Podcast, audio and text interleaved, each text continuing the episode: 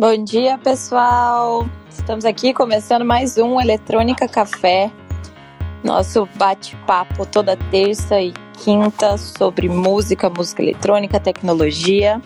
Hoje o bate-papo vai ser com mais pessoas e sobre assuntos aleatórios. Olha que legal.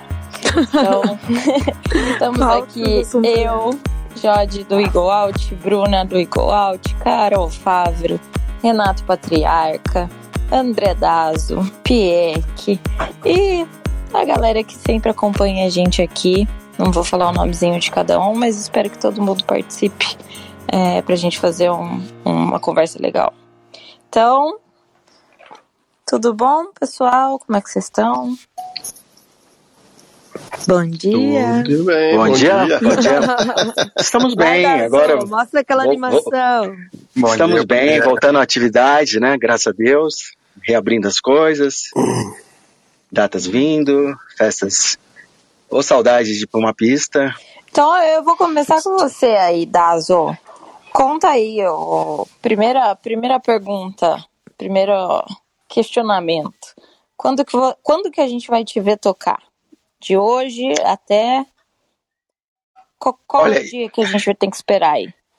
É que eu vou tocar agora, final de semana Natal. eu, eu vou São tocar Paulo. em Natal. São, então, São Paulo é incrível, né? É, é, poucas festas, né? Vamos, vamos combinar. É, rola pouco aqui. Sim, poucas festas, eu digo. Tem, tem as grandes, claro, mas assim, pô, São Paulo tá faltando ter clubes, né? Assim, aquela coisa que, pô, você vai sempre e tal. Tem o The Ed e tudo mais, mas assim, São Paulo tá meio complicado, né? A, a, é, a, galera parece meio cansada disso aí aqui, né? Vamos ver agora, pós-pandemia, se a galera anima, né? Clash tá fazendo falta, né, Dado? Porra! É, é, eu acho que tem alguns pontos aí, né? É, é, um deles muito grande é as restrições aqui, aqui no estado são muito maiores, né? É, e eu acho que São Paulo, assim como Rio e Belo Horizonte, né, de uma forma geral, são muito visados, né? Então qualquer coisa, qualquer notícia errada aqui já vira um estrondo na mídia com relação à a, a pandemia, e aí a gente não sabe se está voltando, se não está, se já pode realmente abrir. Então, é, eu acho que nesse sentido que, por exemplo, primeiro que abriu recentemente só, né?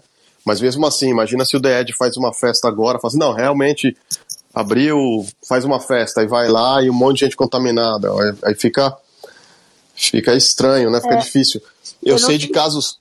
Pode falar. Rapidinho, Bruno. Eu sei de casos, uhum. por exemplo, no Rio de Janeiro, de, de é, que também já abriu recentemente, né? Assim, já de, de abril que eu digo, é, diminuiu as restrições e tem artista fazendo show e já tem, mesmo assim, tem gente reclamando. Então, é, é, artistas de, de médio, grande porte estão realmente ainda não tão seguros, tirando os.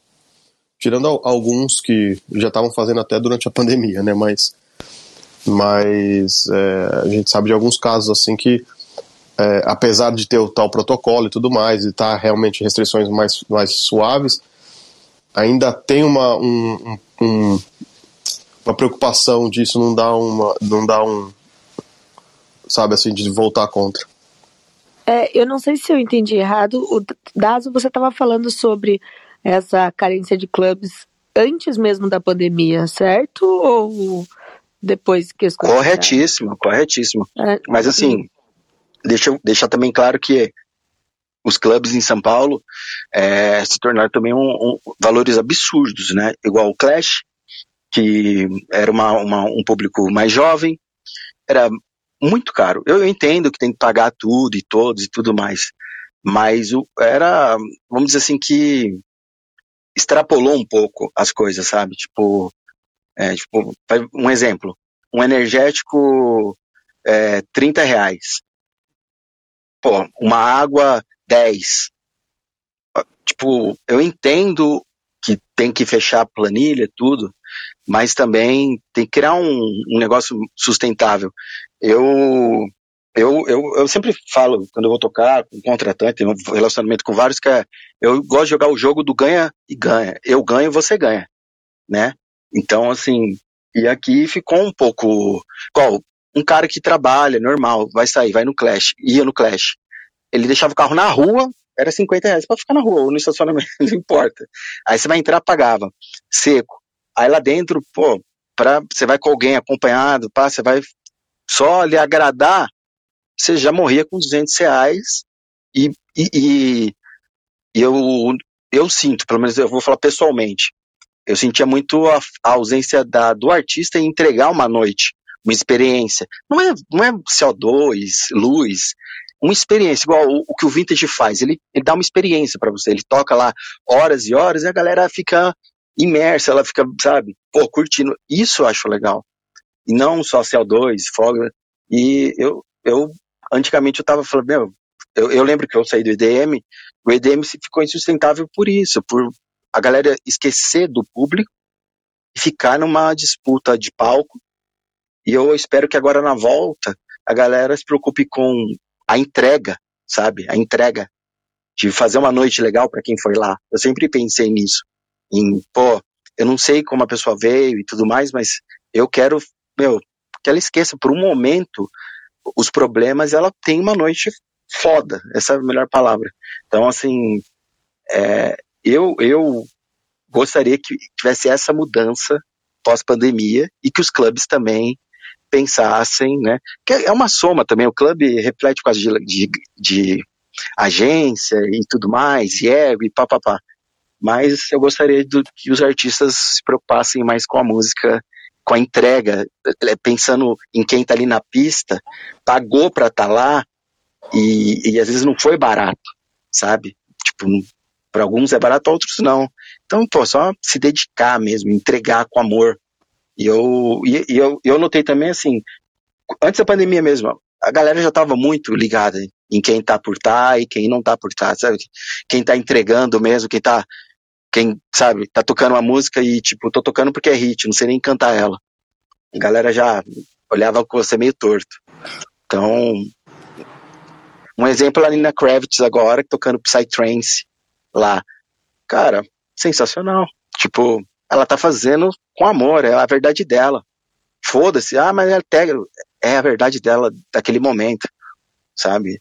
Então, eu sempre me propus a fazer isso, sabe? Então, não tô falando que todos têm que fazer tudo, mas assim, eu acho que quem tá vindo, a nova, a, a nova galera que vai surgir e tudo mais, pensar nisso, pensar em público, esquecer um pouco o algoritmo e pensar, quando estiver ali, vou dar o meu melhor na condição que eu tenho ali. Depois você vai para fogos, ter manager, é, fazer telão, sincronizar. Enquanto você não tem isso, faz o seu melhor ali. Porque tem alguém é. pagando para estar tá lá. Você fala uma coisa que é interessante, Dazo, e acho que na, na, música eletrônica isso, isso se tem um, tem um reflete de uma maneira, mas na música em geral reflete de outra. Acho que todo mundo vai entender. É, todo mundo quer o, o caminho mais fácil, né? Todo mundo quer a, a fórmula mágica. Então, assim, para DJs e música eletrônica tinha uma época que era isso. É, ah, eu preciso é, alugar máquina de fumaça, dar boné e adesivo, e aí eu vou ser visto como, como um DJ relevante. Ou minha festa vai ter, vai ter, vai estar tá entregue, né? É, e, e, por causa da pandemia, no último ano e meio, a, a bola da vez agora, assim, já era antes, mas, cara, tá um absurdo pra, pra, pra gente que trabalha com artista em geral. É rede social, ou números, né? O cara acha que precisa ter grandes números, ou precisa ter, por exemplo, conta verificada no Instagram, porque senão é, atrapalha a carreira dele, bababá. Gente, é, é muito. É, assim, é tipo, é, é muito achar que existe uma fórmula mágica para crescer como artista, sabe?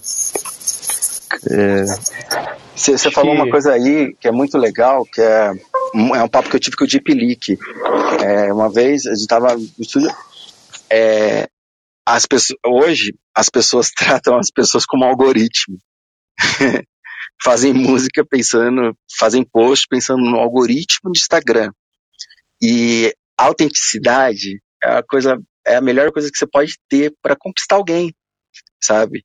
É igual os fangates. A pessoa ah, clicou dela começou a te seguir. Você não ganha um fã.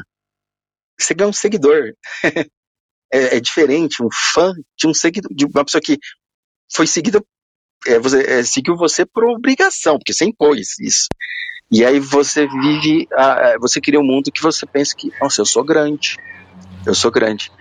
E o fato sobre ter estrelinha do Instagram, só para fechar, um dia eu tava, falei, ah, mano, quer saber? Eu sou, eu vou, eu vou fechar o meu Instagram e vou, eu tinha pedido para verificação por causa de trabalho, não era nem para aparecer por causa de trabalho mesmo, que, que, que você sabe, patriarca, você vai trabalhar com. É, aí você verificar, é, muda, né? O pessoal presta atenção em você. E aí eu falei, ah, quer saber? Dane-se, eu vou, eu vou, vou cancelar minha conta no Instagram. Aí entrei pra cancelar, tá verificado. Parece que, tipo, você fala, oi?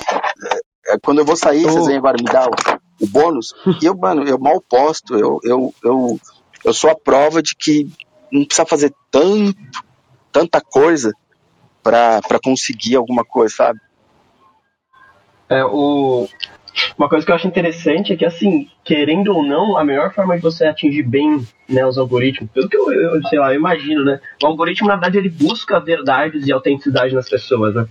Então, você vê que muitas vezes quando o negócio é feito, lógico, bonitinho, certinho, mas autêntico, ele alcança números é, extraordinários. Mais muitas vezes do que aquela pessoa que estudou como o algoritmo gosta, como o algoritmo funciona, para postar o coisa mais padrão possível, né? Acho que o algoritmo eles estão sendo produzidos, né? As pessoas por trás do negócio, eles querem encontrar é, conteúdos verdadeiros, autênticos e que realmente vá atingir as pessoas de uma forma fora do, do, do da mesmice, né?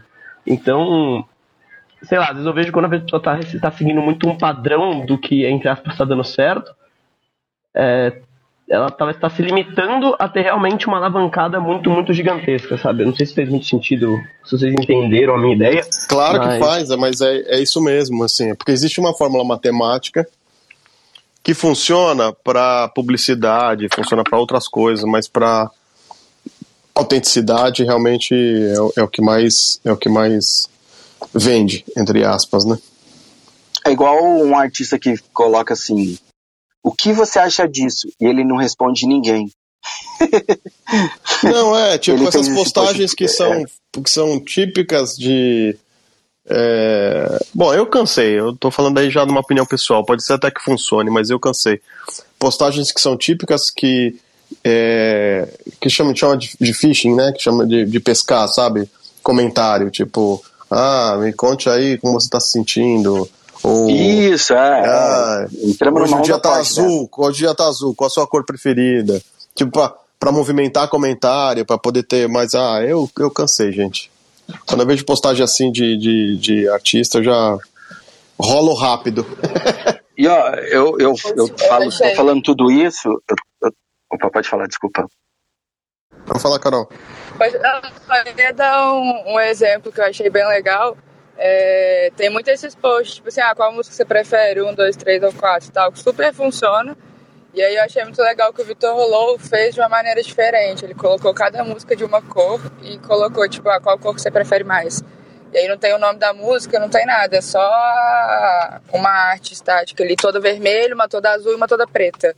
Eu achei legal a maneira dele mostrar como... É, tem, tem, quando, quando começa a ficar mais inteligente, mais, mais esperto, assim, diferente que você colocou, cara, acho legal.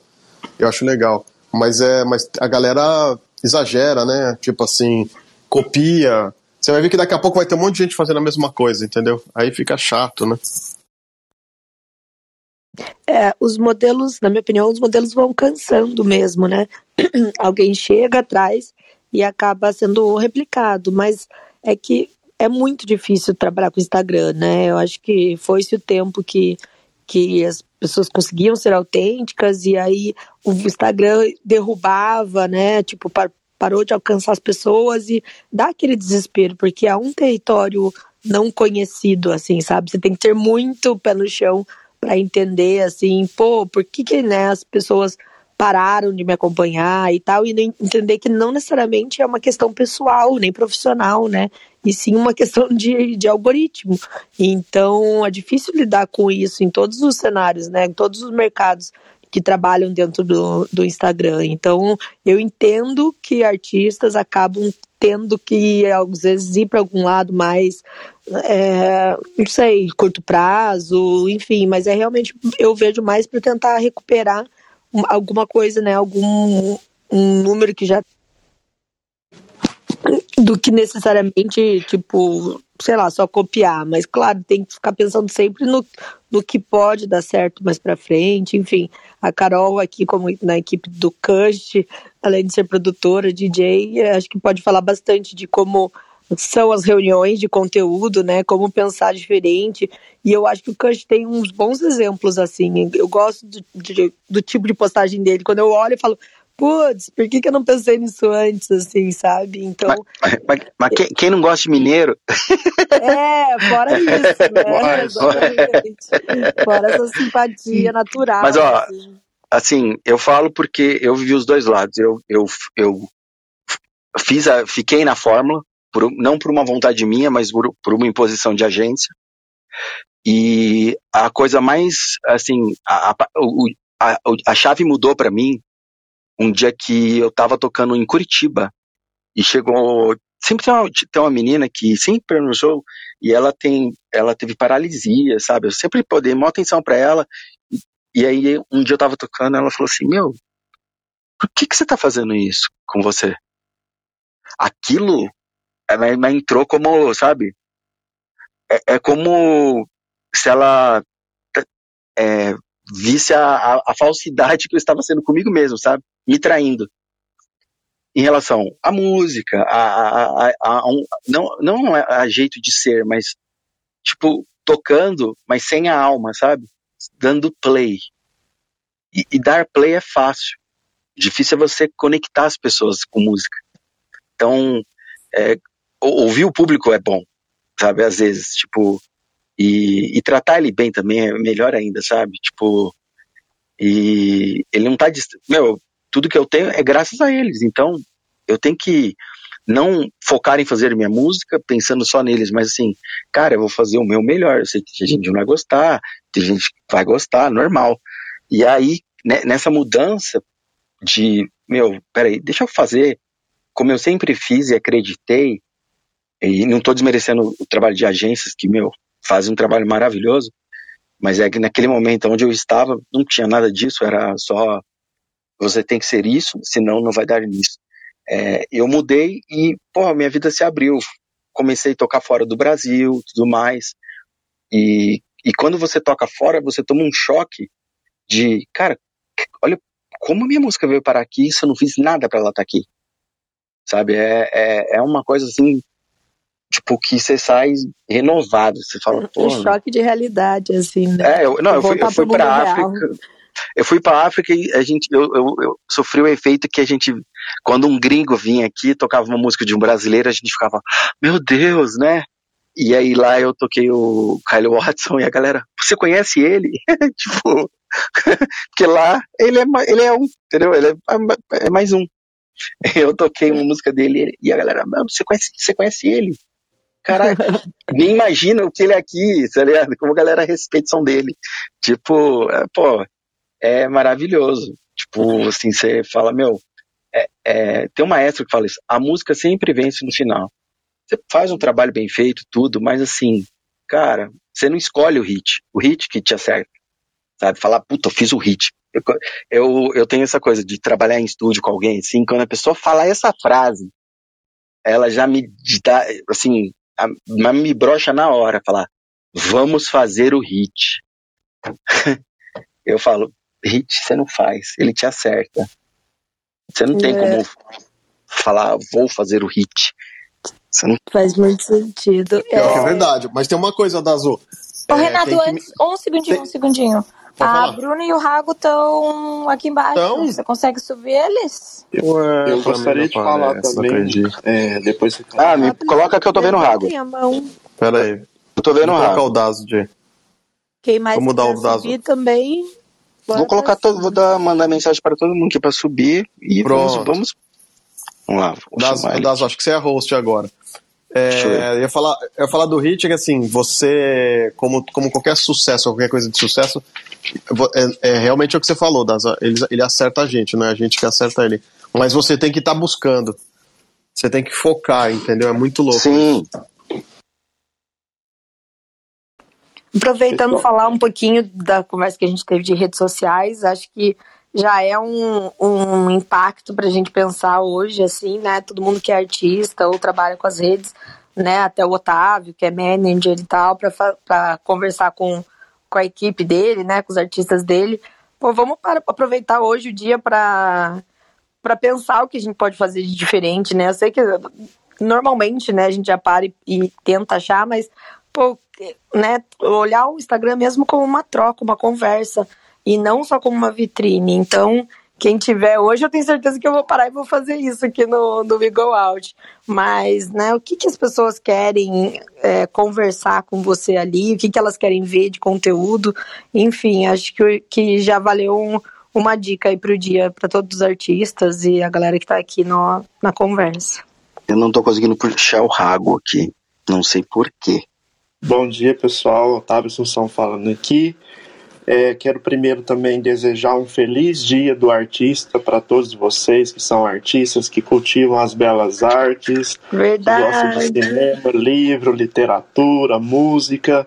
Um ótimo dia para vocês e aproveitando o ensejo aí, a oportunidade, pensa comigo, assim, imagina. Na verdade, a vida é um eterno algoritmo, né? É quando uma pessoa quer chamar a atenção da outra, é, ela começa a pensar o que, que eu devo fazer, no caso de uma garota, chamar a atenção daquele cara do meu bairro que eu acho gato, que eu quero até me relacionar com ele. Então, é, ela vai começar, a pessoa vai começar a pensar, eu devo me vestir melhor, né? Devo passar um perfume. E aí vem as estratégias. Não, eu vou na mesma festa, vou na mesma balada que ele for para ver se, ele me, se eu chamo a atenção dele. E aí a gente começa a colocar máscaras, seja a máscara de uma pessoa da, da Cinderela, né, que coloca o sapatinho de cristal para chamar a atenção do príncipe encantado. É, só que você chega com a carruagem e na hora de ir embora, o príncipe descobre que você não tem, aquela carruagem não é sua, e aí sua máscara cai. E aí o erro dos artistas hoje é querer colocar essas máscaras e esquecer da sua essência, da sua autenticidade. Então, todos nós temos uma máscara que nós colocamos para enfrentar o dia, mas dentro de nós, aquele turbilhão de emoções, de sentimentos, aquilo que às vezes só nós sabemos que nós estamos passando e Deus dentro, dentro da nossa, no, do nosso quarto, deitado no nosso travesseiro, né? E, e aí a gente começa a pensar, tá valendo a pena? Porque a vida é isso, a vida é um, é um algoritmo. Você, toda hora a gente está tentando chamar a atenção de alguém, seja dos nossos pais, dos nossos irmãos, da pessoa que a gente ama. E aí a gente descobre que ser feliz é ser verdadeiro, é ser autêntico, é olhar para essa essência. E aí, quando a gente joga tudo pro alto, fala eu desisto, eu não quero mais, acontece como o Dazo falou. A verificação chega, você é validado, as pessoas começam a olhar para você como você é. E aí você vê que é, a simplicidade, né, que a gente faz é uma tempestade em copo d'água. Ser simples é ser diferente e autenticidade é viver a sua verdade.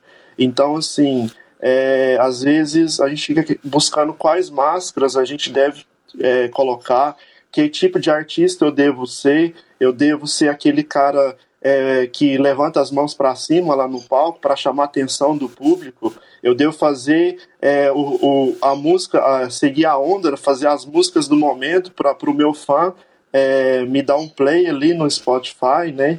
É, eu devo investir quantos mil reais para eu ser notado? E aí a gente começa a se questionar.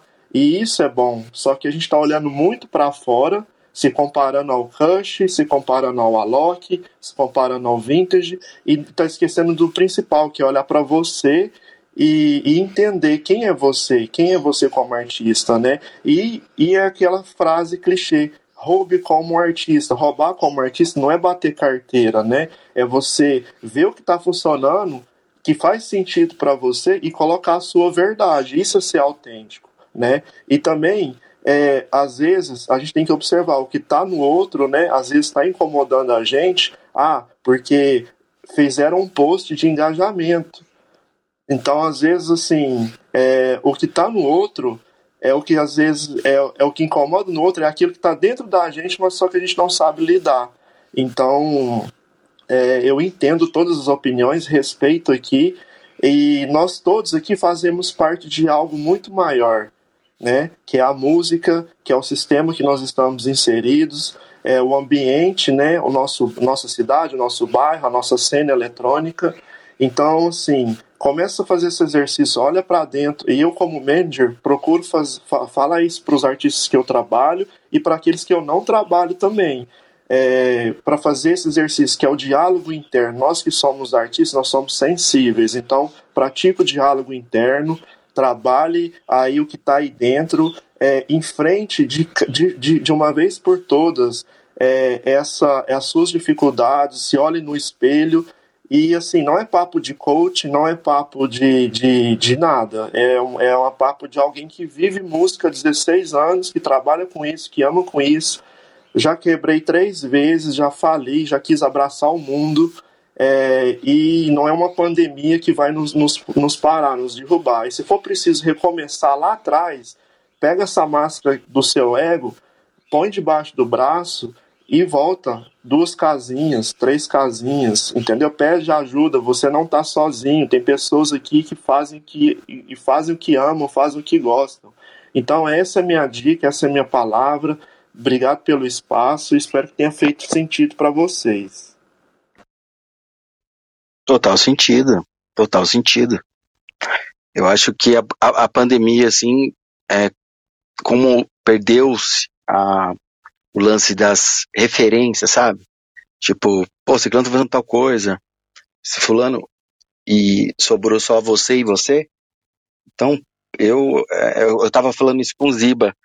Ele, eu montei o show dele, aí tava indo, aí ele falou, pô, velho, eu, eu, eu, não, eu não sou tão eletrônico, eu não queria. Eu falei, cara, aproveita que estamos na pandemia e mostra quem você é.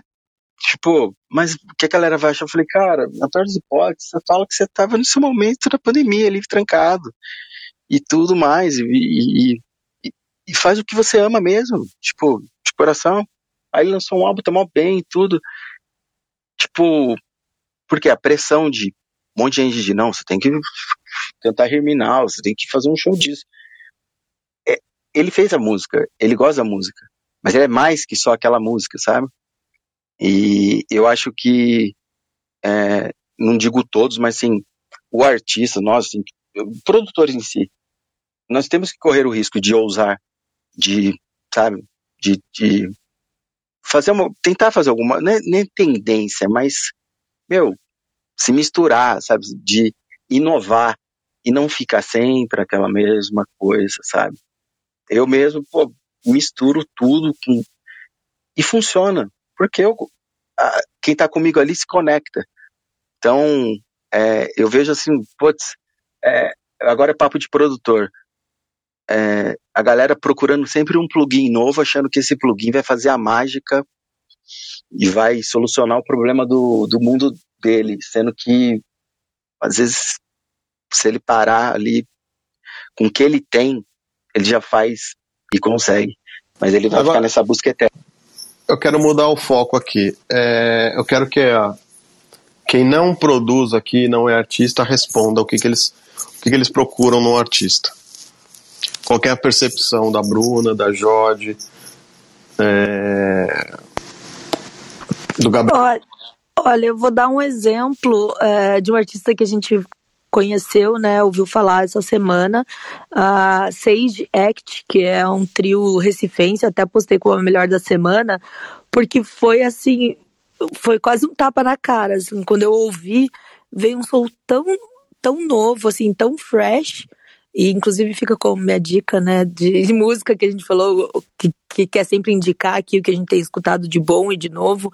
É, convido todo mundo a escutar. São três meninos super talentosos, músicos, assim. Eu quero conhecer mais da história deles, mas eu fiquei impressionada com o que eles trouxeram de sonoridade nova, bem misturado orgânico com eletrônico, com voz, com guitarra, com teclado, enfim.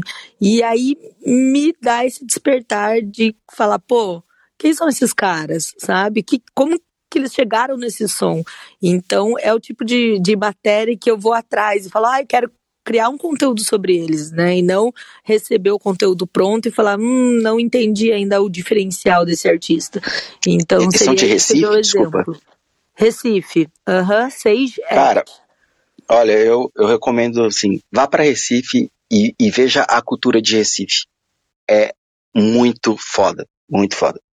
Tipo, qual é... o nome deles? Sage Act. Eu vou escrever aqui no chat. S-A-G-E Act. É, eu vou pegar o gancho da Bruna para um lado menos wiggle outer e mais é, e mais pessoa mesmo. Uma coisa que eu faço bastante para descobrir artista novo é entrar num artista que eu gosto e colocar na rádio dele. E geralmente vem bastante coisa nova é, para escutar, né? E aí o que me chama atenção, eu vou lá e, e, e dou uma fuçada um pouco mais. Mas eu acho que, cara, hoje a gente escuta muito mais do mesmo, né? Então, como a Bruna falou desses, é, desse trio, o, quando traz a, você tá na playlist, tá acostumado ali, é aquele mesmo som tá rolando, que é uma coisa que não é desagradável, é uma coisa agradável. Opa! Pronto. É, é uma coisa agradável, de estilo de música que você quer, mas quando vem uma sonoridade um pouquinho diferente e que você vê que tá no, no, no. Ela não sai da tua playlist, ela não sai dos artistas que você gosta de escutar, mas ela traz um impacto. É o problema é que é difícil, né? É o, é o que o Dazo disse. As pessoas não trabalham para fazer um. Tipo, é difícil as pessoas pararem e falar, ah, vou parar e fazer um hit agora. O hit vem de acordo com o trabalho. É tudo aquilo que o Brian Ortega falou pra gente no último, na última vez que a gente esteve aqui. Então, é, é difícil falar como um artista do nosso lado aqui consegue se destacar pensando. É, mas eu, eu perguntei, não é, não, é, não é como o artista conseguiria se destacar, destacar mas o que o que, que é, o que faz vocês gostarem mais de um artista, né? O que chama mais atenção ou o que vocês, né? O que, enfim. Olha, tipo assim, eu vou do, falar, dos exemplos vou... em geral, entendeu? Uhum. Eu, vou, eu vou dar um exemplo só, então. Do, eu vou voltar pro Bry, porque a primeira vez que eu vi ele tocando foi assim, cara, eu não conseguia desgrudar o olho do que ele estava fazendo. E isso para mim chamou muita atenção, do tipo, de entender mais quem ele era, de, de ver o, o que, que ele fazia ali. Porque, cara, eu fiquei o tempo inteiro da apresentação dele olhando no. Ele mexendo no, no, no ele ali dá, né? Em todos os equipamentos, milhões de equipamentos. equipamentos. E a, o jeito dele lidar com aquilo, que parecia que ele tava gostando muito. E eu adoro quando você vê um DJ gostando do que ele tá fazendo. Isso para mim chama muita atenção.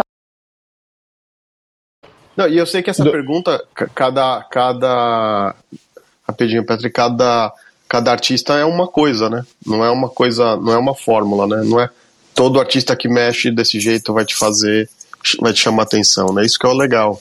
Para mim, isso que é a magia. Não, eu só falar rapidinho, é doideira é que a primeira vez que eu vi o Brian também foi a mesma sensação, cara. Eu lembro que foi a primeira vez que eu toquei numa festa assim grande, né, num evento grande. Toquei logo no comecinho e ele foi quase a atração principal. E eu tava meio que ali no backstage, assim, eu fiquei, tipo, hipnotizado com ele tocando. É só porque quando você falou, eu senti a mesma, a mesma energia, assim. E ele fazendo ali, parecia que era uma coisa só. Todos os as, os equipamentos e coisas ele envolvendo e ao mesmo tempo conseguindo conduzir a festa maravilhosamente. Foi uma sensação muito parecida, acredito. Até quis, quis comentar porque é, foi. Meu, eu me vi na sua, na sua frase. Deixa eu aproveitar então fazer uma pergunta para o Renato. Se você não quiser responder, não tem problema. É, Eita!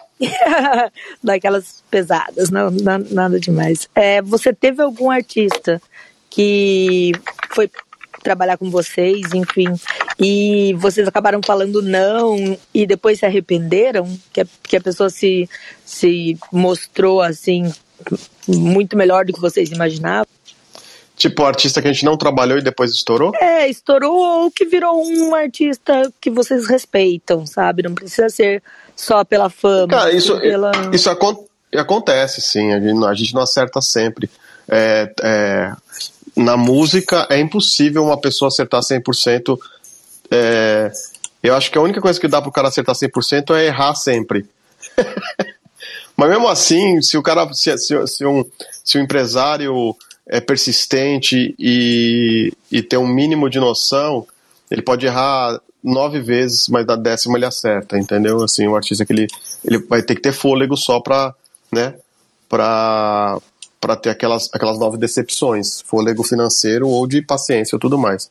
Mas já aconteceu de tudo, tanto de artista que a gente começou a trabalhar, parou por N motivos, é, e, e, e, depois estourou. Eu até dou um exemplo, 1120 é um deles. A gente começou a trabalhar com 1120, meu, no comecinho do 1120, é, chegamos até a, a, lançar um single deles, é, trabalhamos um, os shows deles um pouquinho, e por alguns motivos assim, não foi nada pessoal nem nada, o Rick falou assim: ah, não, não tô afim de, de continuar com os 20 não. É, até, tipo assim, o pessoal lá do estúdio, a gente gostava bastante, bastante. Mas foi alguma coisa, alguma coisa que o, que o Rick viu que ele falou assim: ah, meu, não, dessa vez eu não tô afim de, de, de cuidar, não. Eu acho que tinha a ver um pouco, ele tava cansado com trabalhar com banda na época, ele tava, tava tava, ele só tinha o NX0, já tava meio que, que é, meio assim, quase já meio parando de trabalhar com NX, por cansaço mesmo, é super difícil trabalhar com banda. Os empresários aqui que trabalham com, com DJs, se vocês acham difícil a vida de vocês, vocês não sabem o que é trabalhar com, imagina cinco DJs, DJs viajando junto e, e compondo e produzindo junto. Então, a gente fica falando os Fed House Mafia, pô, por que, que não volta? Mas eu entendo a dificuldade que é para você, você começar a lidar com várias pessoas. Mas foi isso. Esse é um exemplo. 11 e 20. E depois que eles saíram do Midas, eles foram lá pro. É, acho que foi o Mainá, que eu não lembro agora que começou, porque começou a trabalhar com eles. E deu um mês e meio mais ou menos, eles estouraram. Um mês, desculpa, um mês e meio. Deu um ano e meio mais ou menos, eles estouraram. É, esse acho que é o exemplo que eu mais lembro. Agora, tem vários também que a gente aposta e não vai para lugar nenhum, né? Paciência. Isso acontece muito na música. Boa, eu fiquei curiosa em saber, assim, como que é lidar com isso, né? E, e olhar depois e falar, hum, dava para tentar um pouquinho mais, mas como você falou, não tem como acertar sempre e só tem que usar o exemplo para os próximos, assim, né? Entender o que que poderia ter, ter feito diferente, enfim, mas não sofrer, é, né, em cima daquilo. É, não, nem sofremos, mas na verdade, uhum. eu, eu, tipo assim, eu, eu tinha claro que, assim, uns 11 20 para mim era, não, era, não era nem o que fazer diferente, era só perseverar um pouco mais, né, porque a gente, a gente trabalhou um single só e acabou nem trabalhando direito, então não dá para falar assim, a gente não fez certo, na verdade não deu nem tempo foi uma, foi uma situação de momento que o Rick falou: ah, não, putz, vamos, vamos liberar os caras, porque não tá rolando assim. Não, não, tô afim de, de. Enfim, é decisão, isso é de boa. Isso acontece em todo lugar, né? Boa. Um, um exemplo na, na, no eletrônico, o Riz. O Riz foi convidado a se retirar da gente tudo mais. E ele tem. Ele lança as músicas dele, como conseguiu lá é, um contrato com uma gravadora, acho que é holandesa, ele estava me falando. Ele está lançando o som que ele faz e está indo bem pra caramba. Então é legal vocês pegarem para entrevistar. Porque, assim, meu, ele tem collab com, tipo, vai Matroda, que é um cara sinistrão, que não se mistura, que é bem. E, e isso tem. E, tipo, assim, nenhuma agência tem interesse no cara. Entendeu? Ah, o Flack, é... né? A gente, a gente entrevistou semana passada, falando que, bom, a gente tinha umas agências que não queriam trabalhar comigo e tal, né? Ele falando. E, e você vê o sucesso que ele é. Então, assim, às vezes tem umas coisas, tem uns momentos que é, realmente os caminhos não se cruzam, né? Boa. Tem uma pergunta para o Dazo, você que já tocou fora e já rodou bastante o mundo. Qual foi a apresentação que você olhou e falou: Meu Deus, que festa estranha com gente esquisita? Mas um jeito que te surpreendeu, assim, que você falou: Que lugar é esse? Que galera é essa? É... Do lado bom, você tá perguntando, né? Sim, do lado bom, mas que, tipo, meio que te, te chocou, assim, sabe? Já caiu alguma festa nesse estilo? Várias. assim, é, uma vez eu toquei no interior da Bahia, é, numa festa que era para ser um São João fora de época, não tinha nenhum DJ, é, e não tinha nem. O cara falou: Você não trouxe o equipamento? Eu falei: Eita. Eu falei: Hoje vai dar tudo errado. e foi tipo assim, sei lá, é, mágico. Outra vez foi numa festa é, de faculdade que rolou a mesma pergunta: Você não trouxe o seu equipamento? que era só a banda e eu. E aí eu falei: Puta merda, é mais um dia de vergonha, vamos lá. Mas peraí, como é que você faz quando o cara perguntar isso? Obviamente você não trouxe o equipamento, você não anda com o seu equipamento. Cara, aí você. Como é que você tocou ali? Pegou o violão? Então, não, aí, não, vai vendo. Aí sempre tem um, um, um cara que tem um som, tem, um, tem uma controladora, né? Que tem um CD. Aí eu falei, cara, mas tava no meu rider e tudo mais. Aí, não, pô, vamos lá, daí foi, foi, foi, foi. Aí achou um, achou outro. Aí eu toquei com 900, outro 2000 e e foi, foi o regaço. E também festas grandes, igual ao Carnaval de Votuporanga, que eu agora fui tocar, o CDJ não tava lá porque tava, o cara do funk tava usando. E aí o cara pegou eu, literalmente, falou, toca aqui no canto. Me tirou do centro do palco, colocou atrás da cortina, falou, toca aí, e, e é aí seu lugar. E você fala, eita, tipo, é, é assim? E... Eu tenho uma apresentação. Oh, desculpa, pode terminar. Não, não, e aí por, tudo, tudo por uma guerra de bandas e tudo mais, e você entra no meio e é moído, e você tem que ficar. Falar, vou brigar pra quê? Tipo, tá bom.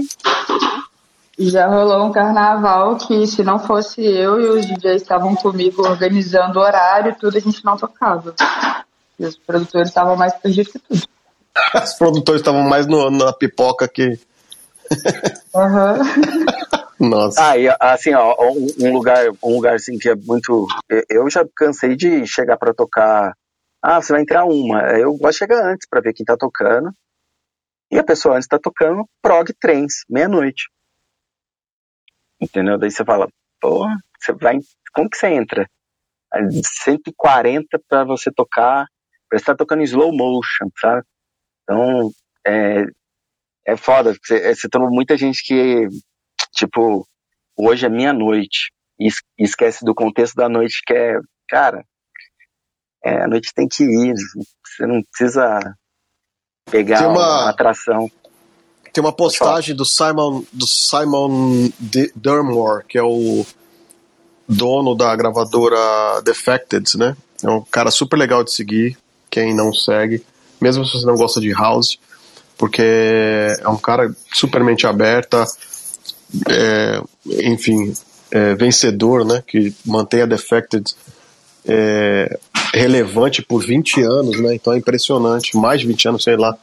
Enfim, tem uma postagem recente dele falando sobre warm-up DJs, né, e o set de warm-up, e aquele horário de warm-up. É um, é um texto super legal. Você falou isso agora, eu lembrei. Ele postou, acho que essa semana, semana passada. Vale muito a pena ler aqui, quem está começando. Porque ele exalta e enobrece esse, esse momento que é muito legal em qualquer evento e festa, né? DJ de abertura. É, eu fiz o, o warm-up do Guetta, e aí, antes de subir, o, o Luiz Eurico virou e falou: Você sabe que. Eu falei: Relaxa, irmão. Eu sei o meu papel aqui. Eu não sou atração. Eu tenho que manter a coisa fluindo para o ápice acontecer. E aí, tipo, ele gostou, eu toquei no segundo e fiquei tocando no warm-up do Guetta sempre. Porque eu, eu sei o meu lugar ali, a atração é ele. Eu vou manter, não tem o ego. Aí que tá, controlar o ego é complicado. É, e teve outro dia que foi, martelou pra caralho, não tocou mais. Por quê? Pô, não entendeu que no contexto ali é Guetta e você não é o Guetta. E a festa é o nome dele, é, a tour é dele, então não adianta você querer crescer na, na surfar a onda dele, sabe? O warm-up é fundamental. Eu acho que quem, quem aprende a fazer o warm-up vai virar um bom DJ, porque controla seu ego. Você sabe que, opa, eu não vou me controlar para a noite ser perfeita. É, é, bem isso, e o Simon ele põe outras coisas que são, são bem interessantes, que é ele fala o ponto também de, de controle é, do clima, né? Um bom DJ de warm-up ele tem um ele, estimula, ele estipula o clima inicial de uma festa, então é, tem um ponto aí super ele, ele coloca de uma maneira meio né, de clima, de esotérico, assim, de, né, de, de, abrir os, os, os, trabalhos, sabe assim? E ele, fala, ele no texto dele também coloca, é um bom momento para você testar músicas novas, músicas ainda desconhecidas, músicas diferentes e tal, é super legal. Eu, eu, eu sempre adorei abrir. Já, tô, já tinha vezes que eu, eu abri ali no The Edge, puta, é um dos momentos mais legais. E você falou de warm-up, às vezes que deu uma mudada na minha cabeça foi vir num warm-up. Tipo, o cara tocou uma música que, tipo, entrou lá na alma. Eu, puta merda, que isso? tipo, não foi na atração, foi no antes ali. Tipo, você vê o, você vê o bom gosto da, da pessoa. O warm-up é uma coisa muito, muito foda. Não é simples, né? É, parece fácil, mas não é só tocar música. E é legal que o, quem normalmente o DJ que, que sabe fazer o warm-up, ele, pô, ele escolheu aquilo a dedo, ele vai naquele momento. Pô, eu acho, eu acho, eu acho fantástico quando tem essa dinâmica. Vocês preferem o warm-up ou fechar a festa? Cara, pra mim tanto faz. Tanto faz. Tipo, eu. É, é uma coisa que eu, eu vi na, quando eu fui pra Holanda e eu levei pra vida é não, não importa se tem um ou dez mil, faz o seu melhor. Só isso. Tipo, faz o seu melhor. Pra mim depende da festa. Depende da festa, é melhor tocar, abre e vai embora, porque não vai dar boa. É, não, tem rave é complicado. Rave é complicado. Mas sim, é. cara, eu, eu, nunca briguei por, por line, nunca briguei por, ah, isso, aquilo. É assim, se é bom, se garante onde se te colocaram. Tipo, quem gosta de você vai ficar, quem não gosta não vai, mas, meu, minha vida mudou é, tocando uma vez uma virada cultural para, sei lá, é, 15 pessoas, sendo que duas estavam desmaiadas na pista. Se aquele dia eu afrouxasse e falasse, ah, não vou tocar, vou fazer mais ou menos. Ali eu consegui entrar em agência, pai, tudo. Tipo, sempre foi nos lugares que fala, hum, hoje vai dar muito ruim. Foi o dia que tudo mudou para melhor, sabe? Então, é, é, é, eu acho que essa, é o, se fosse para dar um conselho para um artista que está começando, é, cara, faça seu melhor, enquanto você não tem condição de fazer melhor ainda. Então, não fique esperando ter 50 mil para você, aí eu vou ser o melhor. Não, meu, faz lá, mano, tem 40 pessoas, dá o seu melhor. Você não sabe quem tá ali embaixo, você não sabe. Às vezes, pô, tipo, eu já toquei em festa de 40 pessoas que me rendeu 10 festas depois, entendeu? Eu não tava, eu não, nem esperava isso. Mas é a vibe, cara. Pô, mano, você não perdeu a vibe, você. É isso, sabe? Aproveitando, Dazo, que você falou de um ou 20 mil, 10 mil pessoas, qual foi a maior festa que você tocou para o maior público até hoje? Você tem de cabeça aí? Foi a. Ai, esqueci o nome, aquela da da Entourage, uh, que foi no, no, parque aquático. Esqueci o nome. Cabala. Uhum, Cabala. A Cabala Sinistrona. Uh, que foi não aquela para mim foi porque a, a, nem a gente entendia nosso som colocou a gente antes dos gringos e aí tocando a galera invadiu aquele centro sabe que tem aquele corredor e começou a se abraçar. Foi um negócio bizarro, assim. Foi. Sabe quando você sai do palco, você fala, meu Deus, o que, que aconteceu aqui? tipo, eu me preparei, mas não, não, eu não esperava tanto. Foi, foi, foi mágico, assim. Boa, boa. Cabala, mas foi naquele que foi o maior frio do universo ou uma edição anterior? Foi, uma, foi, a edição que teve mais público. E detalhe, eu entrei ainda. entrei como público. entrei, você vê como estava tudo favorável nesse dia. Entrei pela bilheteria para tocar. E to, eu também toquei naquela Tribe, que foi estrondosa lá de, de confusão, né? Mas ela não conta porque, sei lá, muita energia ruim naquele dia, foi muito, muito estranho. Então foi ela não contabiliza. E trash. É. E o André perguntou aqui se quando vocês tocam fora do, do Brasil, se o, o artista tem que tocar é, na linha de som dele, assim, mais brazuca, ou se tem que se adaptar ao estilo da casa? O que, que vocês acham? Bom, eu vou falar por mim. É, eu penso, se eu estou lá, é porque eu viro minha música. Então eu toco as minhas músicas. É, tipo, eu não vou ficar tocando lá cover do Red Hot Chili Peppers, sabe assim? Eu vou tocar minhas músicas, é mais autoral, eu pesquiso coisas locais, claro, para dar aquela, né, clássica ali, mas assim, eu toco o que eu sou lá fora. E é, bom, para mim é o que funcionou sempre, que eu quando fui, voltei, fui, voltei. Eu acho que tem essa dificuldade muito DJ brasileiro quando experimenta lá fora, aí quer fazer igual o gringo. O gringo já mora lá e já faz isso. Entendeu? Então você tem que fazer pô, o seu, o seu jeito, sabe? É isso que é o diferencial. Então, você tem que tocar o que você toca e não se adaptar ao local, falar, ah, vou tocar igual o Chris Lake porque eu tô tocando nos Estados Unidos. Você vai ser esquecido quando terminar a festa.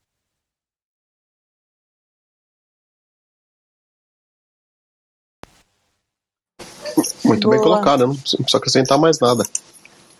Ah, Renato, eu acabei de, acabei de ver aqui seu post hoje, faz 23 anos da Midas? Ontem. Ontem não, na verdade foi dia 17, mas ontem que a gente lembrou, a gente postou ontem. Oh. O estúdio abriu 17 de agosto de 98.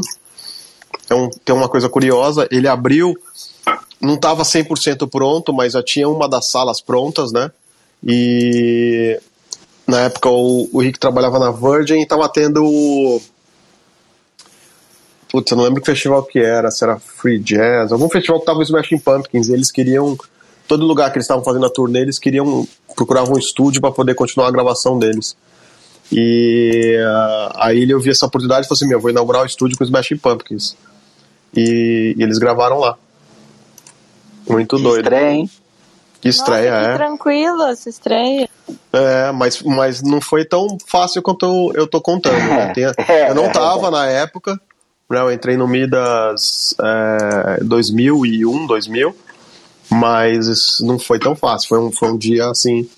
É, enfim, imagina quatro gringos com um monte de uma equipe gigantesca, Smashing Pumpkins, entendeu? Aquela coisa de astro pedindo umas coisas absurdas, enfim. A gente é, tem doideiras. que combinar um dia para você contar a história aqui, fazer um especial Midas. Próximo entrevistado quinta-feira, Patriarca. podemos, podemos. Eu faço parte assim de um terço dessa história, vai metade, porque eu entrei em 2000, fiquei até 2004, é, tempo integral. Depois eu fiquei mais de freelancer durante 5, 6 anos. Foi a época que eu mais me joguei como né, na música eletrônica, até por conta de ter trabalhar um pouco menos lá. Foi, foi esses vai e vem. É legal a gente falar assim, vamos, vamos marcar aí de repente semana que vem. É... Podemos marcar não, tá marcado, não vem fingir não. Porque a gente conta um pouco da história da indústria da música no Brasil, né? Que tem, tem a ver com esses vai e vem. E aí depois eu voltei lá em 2010, tempo integral, e aí para montar o selo, que é o Midas Music, que tá até hoje de pé. Mas uh, aí aproveitando, terça-feira que, que vem, eu vou então eu já vou dar uma notícia bombástica aqui que eu falei que ia dar no começo. Ai, verdade. Ai, Jesus. Meus tá amigos, estou indo. Ah, não. eu e Das vamos casar. oh, tava vendo Grace Frank ontem, o primeiro capítulo, quem não viu, uma série da Netflix. que a minha esposa adora. E ela falou: vem o primeiro capítulo de novo. é bom. Ah, eu assisto adoro. Obrigado, é muito louco aquela série. Quem não sabe, a série é dois casais de amigos que estão, sei lá, casados há 40 anos. E os caras que são sócios de uma escritório de direito resolvem se assumir para as esposas. Muito engraçado. É, não, a notícia é que eu tô. Eu vou mudar, mudar de país. Tô indo pro norte da Itália. Não, daqui a, não, daqui a dois meses e meio. então. Máximo.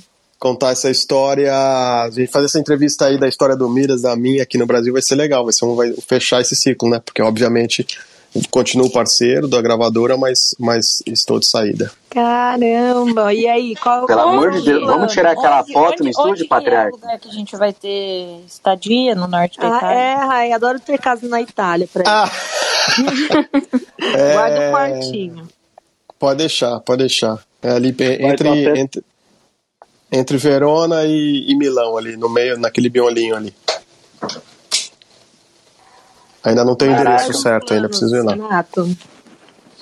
Eu vou trabalhar numa, numa produtora, uma gravadora lá de um, de um amigo é, brasileiro que já mora lá há cinco anos e tem, e tem um sócio italiano. Eles têm uma produtora e um estúdio, né? Estão é, expandindo o estúdio e me convidaram para fazer parte dessa expansão. E aí eu tava há semanas pensando, tava refletindo, enfim. E aí defini essas últimas semana passada, assim, eu bati o martelo e irei. Que máximo, vamos ter que marcar o encontro. E será um sucesso como foi no Brasil. Ah, tomara, Tazo. Vamos marcar. É, eu vou continuar, assim, no, no, da nossa sala, espero continuar, obviamente, né? As, as, próximas semanas vou estar aqui, meses, eu acho. Quando eu estiver lá, e a gente vai ter, vai ter um período aí de transição, eu não sei até eu ter internet fixa e tudo mais, e, e, e os horários, né? São cinco horas para frente. Não sei como é que o Pieck lida aí. Pra, pra você é café da tarde, é o Pieck. É pra mim vai ser é, meio... é o almoço. almoço. Vai ser almoço, é, vai ser almoço pra mim também, acho que é meio-dia, né? Nove da manhã mais cinco, da, não, duas da tarde, vai ser duas da tarde. Vamos ver, vou ver o ritmo de, de produção que tiver lá, dou um intervalinho de uma hora. A gente vai se falando, mas, é, mas continuo, claro, continuo um eletrônicer é, um eletrônica café, café, não sei como é.